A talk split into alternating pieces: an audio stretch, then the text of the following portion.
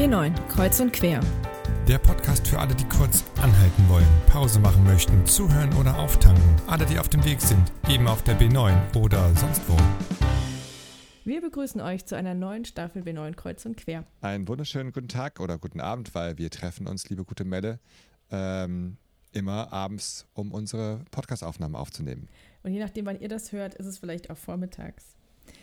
Wir haben jetzt sehr lange ähm, nichts von uns hören lassen. Das lag daran, dass wir viel anderes zu tun hatten. Aber jetzt sind wir wieder da mit einer neuen Staffel und ähm, werden jede Woche eine neue Folge rausbringen. Es war schon eine lange Zeit. Also die letzte ist äh, kurz vor Ostern rausgekommen. Und seitdem war Schweigen im Äther oder wie das so schön heißt. Ja, das lag ja natürlich auch ein bisschen daran, dass dann mit der Pandemie, mit der wir immer noch leben, plötzlich mehr möglich war. Und da hatte man schon sowohl Freizeitstress als auch Arbeitsstress, weil plötzlich alles wieder möglich war irgendwie. Aber es war möglich. Und unsere neue Staffel heißt, sag's laut. Treibgut. Lässt du dich treiben oder bist du auf Kurs? Spannendes das Thema, klingt oder? jetzt irgendwie, ja, und es klingt auch ein bisschen, erstmal so, was soll das? Aber da haben wir uns ja ein paar Gedanken zugemacht. Wir haben uns mal wieder Leute, Menschen gesucht und auch tolle gefunden, die so ein bisschen ähm, uns von ihrem Leben erzählen. Außerdem, welches Ticket im Leben du ziehst, also oder welches nicht. Also bist du schon auf dem Kurs, bist du auf dem Weg, hast du dich, ähm, hast du ein Ziel vor Augen oder eben auch nicht. Was bewegt dich denn im Leben? Was treibt dich eigentlich an, das zu tun, was du gerne machen möchtest? Und wir haben in unserer ersten Folge hat äh, die Elke, die wir schon in ganz vielen Folgen auch gehört haben, die Elke Ja. Steckenstein, sich auf den Weg gemacht und hat einen jungen Mann besucht und äh, seine Betreuerin. Und ähm, der erzählt, was das Leben so mit ihm bisher gemacht hat. Und ähm, da kann man sagen, er war lange Zeit nicht auf Kurs und Mhm. hat sich Mhm. treiben lassen und hat sich dann wieder auf Kurs gebracht. Mhm. So würde ich es mal sagen. Du warst ja dabei. Ich war dabei, ja. Und das hat mich ähm, schon auch beeindruckt, muss ich sagen. Aber vielleicht hören wir erst mal rein. Treibgut. Ja, schönen guten Tag. Heute sind wir hier in Sinzig in der Villa der Franziskaner Mobil am Standort in Sinzig. Und da lebt in der Villa unter anderem der David und die Annalena betreut den David. Ihr könnt euch aber vielleicht mal ganz kurz selbst vorstellen. Ja, ich bin David, ich bin 25 Jahre alt und wohne jetzt in der Villa vom Franziskaner Mobil. Ich bin Annalena, ich arbeite bei Franziskaner Mobil, ich bin 26 und ich betreue den David seit einem Jahr ungefähr.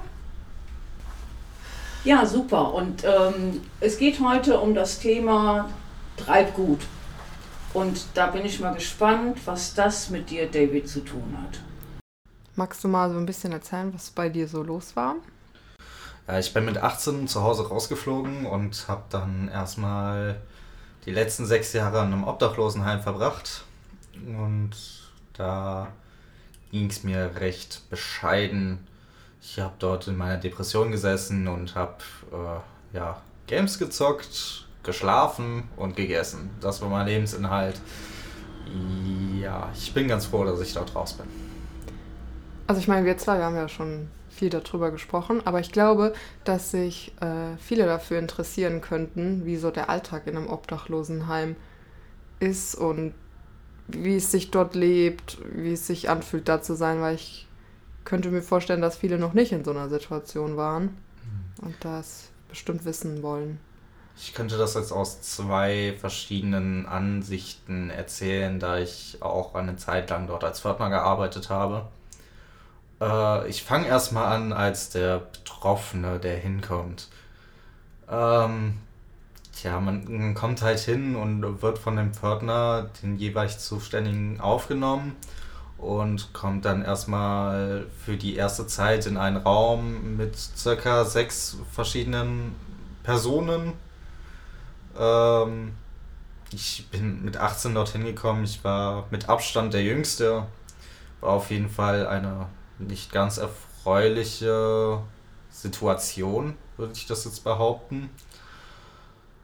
Äh, Ich habe für zwei Monate dann mit den sechs Leuten in einem Raum gewohnt und äh, ja, hatte danach das Glück, dass ich mein Einzelzimmer bekommen habe. Als ich dann das Einzelzimmer bekommen habe, ja, habe ich mich dort mehr oder weniger eingeschlossen, habe halt mich um meinen eigenen Kram gekümmert und mich total zurückgezogen. Aus der anderen Sicht, als Sicht des Pförtners, ja, man hat halt verschiedene Aufgaben, muss Rundgänge machen und natürlich auch darauf achten, wie sich die Leute benehmen. Je nach Benehmen dementsprechend geht man auch mit den Leuten um. Ich hatte jetzt auch das Thema, dass ich mehrere Leute aus dem Obdachlosenheim werfen musste, was für mich und meine Psyche nicht gerade vorteilhaft war, weswegen ich danach in die Klinik nach Waldbreitbach gegangen bin. Stell ich mir auch ein bisschen als Konflikt vor, weil du ja weißt, wie es den Menschen oder ansatzweise weißt, wie es den Menschen geht, die ja dahin kommen. Ne, wenn du dann in die Situation kommst, dass du dann jemanden rauswerfen musst. Oder warst du erst im Heim und dann als Pförtner oder andersrum? Ich war im Heim und als Pförtner. Ach, beides dann sogar, ja, okay. Ja, ich habe die, die ersten fünf Jahre habe ich dort gewohnt und das sechste Jahr habe ich dann als Pförtner gearbeitet. Das war dann die Zeit, wo ich dann wieder versucht habe, mich aufzuraffen und dann, ja.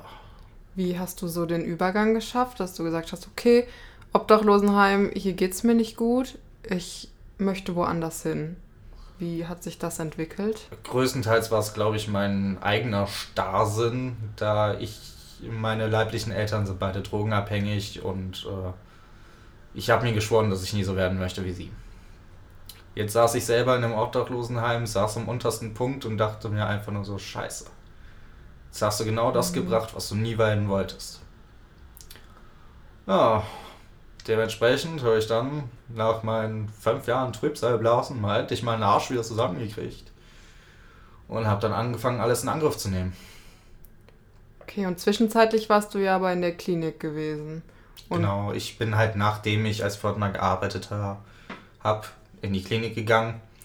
Einfach aus dem Grund, um selber den Kopf frei zu kriegen. Ich habe während der Arbeit dort mehrfach eine Morddrohung an den Kopf geworfen bekommen und auch der Umgang mit mir gegenüber war nicht gerade positiv. Mhm. Und als du dann in der Klinik warst, hast du so für dich herausgefunden, das sind jetzt schon einige Ziele in meinem Leben, die ich erreichen möchte und wie kann ich das umsetzen oder wie ist das abgelaufen für dich? Ich bin halt in die Klinik gegangen und äh, wollte eigentlich eine Stabilisierung haben. Aber je länger ich dann dort in der Klinik war, ich war dort für drei Monate, oh, habe ich mir halt auch immer weiter Ziele gesteckt. Ich wollte aus dem Obdachlosenheim raus. Das war das größte Ziel von allen überhaupt. Ich wollte endlich mein Leben auf den Griff kriegen. Und dementsprechend habe ich dann mich um eine Betreuung bemüht. Mir wurde gesagt, ich bin zu stabil für einen gesetzlichen Betreuer, also habe ich das Thema Budgetbetreuung vorgeschlagen bekommen. Und dann, als ich kurz bevor ich die Klinik verlassen habe, habe ich mir den Sozialdienst dort, äh, den Franziskaner Mobil, rausgesucht und habe mich dann dort auch gemeldet, bevor ich auch, äh, aus der Klinik wieder raus war. Okay, jetzt wohnst du so schon ungefähr ein Jahr bei uns. Was hat sich so in der Zeit getan, wenn du jetzt daran zurückdenkst, dein erster Tag und jetzt ein Jahr später? auf jeden Fall, ich habe mal wieder ein bisschen meinen Humor rausgelassen. Ich bin auf jeden Fall aufgeblüht, würde ich sagen. Ich rede mehr. Das auf jeden Fall. Wenn ich mir so bedenke, keine Ahnung, wie viele Wörter habe ich an einem Tag geredet, wo ich immer Obdachlosenheim äh, war? Zehn? Wenn es hochkommt. Überhaupt. Äh, jetzt, hm, manchmal habe ich so meine Quasselanfälle. Ist ganz gut. auf jeden Fall. Ja, so mein Eindruck ist auch, dass es am Anfang auch für dich schwierig war, nach Hilfe zu fragen oder ein Gespräch anzufangen und gerade Gespräche auch mit fremden Menschen, Telefonate, das war immer so ein bisschen mit einer Unsicherheit verbunden und das ist jetzt, wenn man dir sagt, so, da musst du jetzt anrufen oder das musst du machen oder teilweise sagst du selbst, da muss ich anrufen, dann klappt das schon richtig gut. Das ist so mein Eindruck, der sich seitdem, was sich seitdem getan hat. In den sechs Jahren, wo ich im Obdachlosenheim war, habe ich sehr viele Menschen kennengelernt und auch den untersten Teil der Menschheit kennengelernt, wo ich mir auch. Man wird vorsichtig, sagen wir es so. man wird vorsichtig. Man passt auf, was man sagt, man versucht mit keinen Ärger zu bekommen, weil man einfach auch nicht weiß, wie die Leute ticken. Nach einer Zeit übernimmt man das einfach auch so ein bisschen auf alles Weitere und man zieht sich halt immer weiter zurück, finde ich. Also ich jedenfalls. Und dementsprechend hat mir das am Anfang sehr schwer gefallen. Mhm. Ja, das stimmt. Okay, jetzt hast du auch viel von früher erzählt und wie es damals war. Vielleicht kannst du jetzt noch mal erzählen, wie so die letzten Monate waren, was sich noch mal besonders bei dir getan hat. Da gibt es ja einige Sachen, von denen wir wissen, die sich bei dir schon jetzt entwickelt haben. Da willst du bestimmt drüber sprechen. Ja, auf jeden Fall. Also das Größte, worauf ich momentan wirklich stolz bin, ist, dass ich es geschafft habe, mir einen Sommerjob zu angeln, wo ich dann einen Bungee-Trampolin betreut habe in Dornumersiel. Und äh, es hat mir auf jeden Fall sehr viel Spaß gemacht, so, weil ich selber von mir immer denke, dass ich ein sehr introvertierter Mensch bin, aber manchmal kommt so genau das Gegenteil raus, wo ich mir nicht mal sicher bin. Bist du introvertiert? Bist du extrovertiert? Was ist los mit dir? Aber gut, äh, ich muss auf jeden Fall sagen, ich war zwei Monate da oben. Es hat mega Spaß gemacht. Ich habe viele verschiedene Leute kennengelernt und selber neue Seiten an mir selbst entdeckt, was ich recht interessant fände. Und ja, nächstes Jahr wieder. Erstmal zu Beginn, nur weil du introvertiert bist, heißt das ja nicht, dass du nicht gesellig bist. Weil das bist du ja schon. Da gibt es ja schon verschiedene Ansätze, um deine erste Frage zu beantworten. Und ja, ich hatte auch so den Eindruck, als du auch wiederkamst, dass du viel zufriedener und fröhlicher warst, dass du ja teilweise auch sehr schlechte Phasen hattest, wo dein Antrieb auch sehr arm war, ne, dass du wirklich von außen die Motivation gebraucht hast und das war dort vor allem und auch danach gar nicht mehr der Fall. Also das hat dir schon sehr viel gegeben. Und dadurch bist du ja auch total aufgeblüht als du wiederkamst. Nach den zwei Monaten. Wenn man halt so bedenkt, ich habe die letzten sechs Jahre in einem Obdachlosenheim gesessen und äh, es ist halt ein Riesenunterschied, ob man in einem Haus, wo man sich definitiv absolut gar nicht wohlfühlt, mit Menschen, mit denen man sich nicht unterhalten möchte. Und dann zwei Monate Sonne, Strand, Meer. Das ist ein Unterschied wie Tag und Nacht. Auf, auf jeden Fall habe ich auch dort gemerkt, dass es mir psychisch besser gegangen ist. Und ich bin stolz auf mich, dass ich hier selber den Weg geebnet habe, dass es mir besser geht. Und dass ich es geschafft habe, die ganzen Sachen auch in Angriff zu nehmen und äh, das Beste daraus zu machen, was ich kann. Und mit jedem Stück an Verantwortung, was du ja auch immer mehr jetzt übernimmst oder auch übernommen hast, wächst ja auch einfach deine Persönlichkeit. Also.